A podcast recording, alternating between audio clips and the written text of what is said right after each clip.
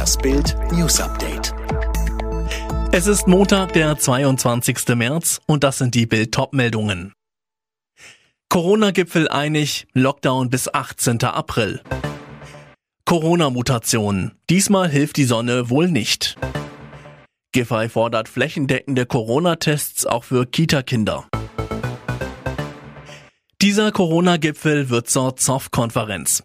Seit 15.15 Uhr beraten Kanzlerin Angela Merkel und die Ministerpräsidenten, wie es in Deutschland mit der Bekämpfung der Pandemie weitergeht.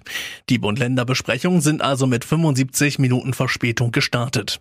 Was schon jetzt klar ist, der Lockdown wird bis zum 18. April verlängert. Darin waren sich die Teilnehmer nach Bildinformationen einig.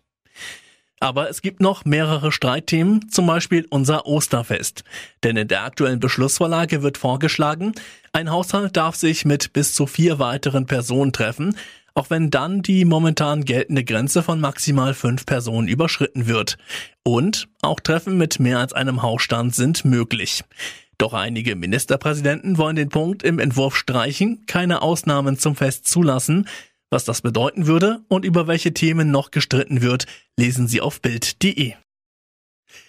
Das ist mal ein Frühlingsbeginn nach Mars. Die kommenden Tage können in einzelnen Regionen bis zu 20 Grad Wärme bringen.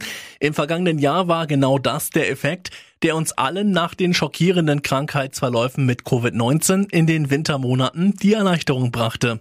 Im Sommer gingen die Zahlen der Neuinfektionen schließlich deutlich zurück. Und jetzt? Dass wir 2020 einen so entspannten Sommer hatten, hatte wahrscheinlich damit zu tun, dass unsere Fallzahlen im Frühjahr unter einer kritischen Schwelle geblieben sind, sagt der Leiter der Virologie an der Berliner Charité Christian Drosten gegenüber dem Spiegel. Das ist inzwischen aber nicht mehr so. Was Sorge macht? Die Mutanten. Sie verbreiten sich deutlich schneller und aggressiver, haben längst das ursprüngliche Coronavirus vor einem Jahr an Zahl und Dynamik abgelöst. Das Auftreten und die Verbreitung von Mutanten ist tatsächlich ein Faktor, der unberechenbar ist, sagt die Virologin Stefanie Fender von der Ruhr-Universität Bochum. Familienministerin Giffey fordert, dass auch Kita-Kinder flächendeckend auf Corona getestet werden sollen. Es gebe gut handhabbare Tests, bei denen es reicht, mit dem Stäbchen im vorderen Bereich der Nase einen Abstrich zu nehmen.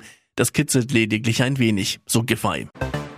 Die Corona-Krise kommt Deutschland teuer zu stehen. Um die Folgen der Pandemie bewältigen zu können, sollen laut Finanzministerium im nächsten Jahr mehr als 80 Milliarden Euro neue Schulden aufgenommen werden.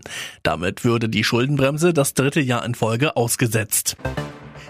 Nur wenige Stunden nachdem die Beschränkungen im NRW-Einzelhandel gerichtlich kassiert wurden, sind sie schon wieder in Kraft. Die Landesregierung hat die Regeln angepasst.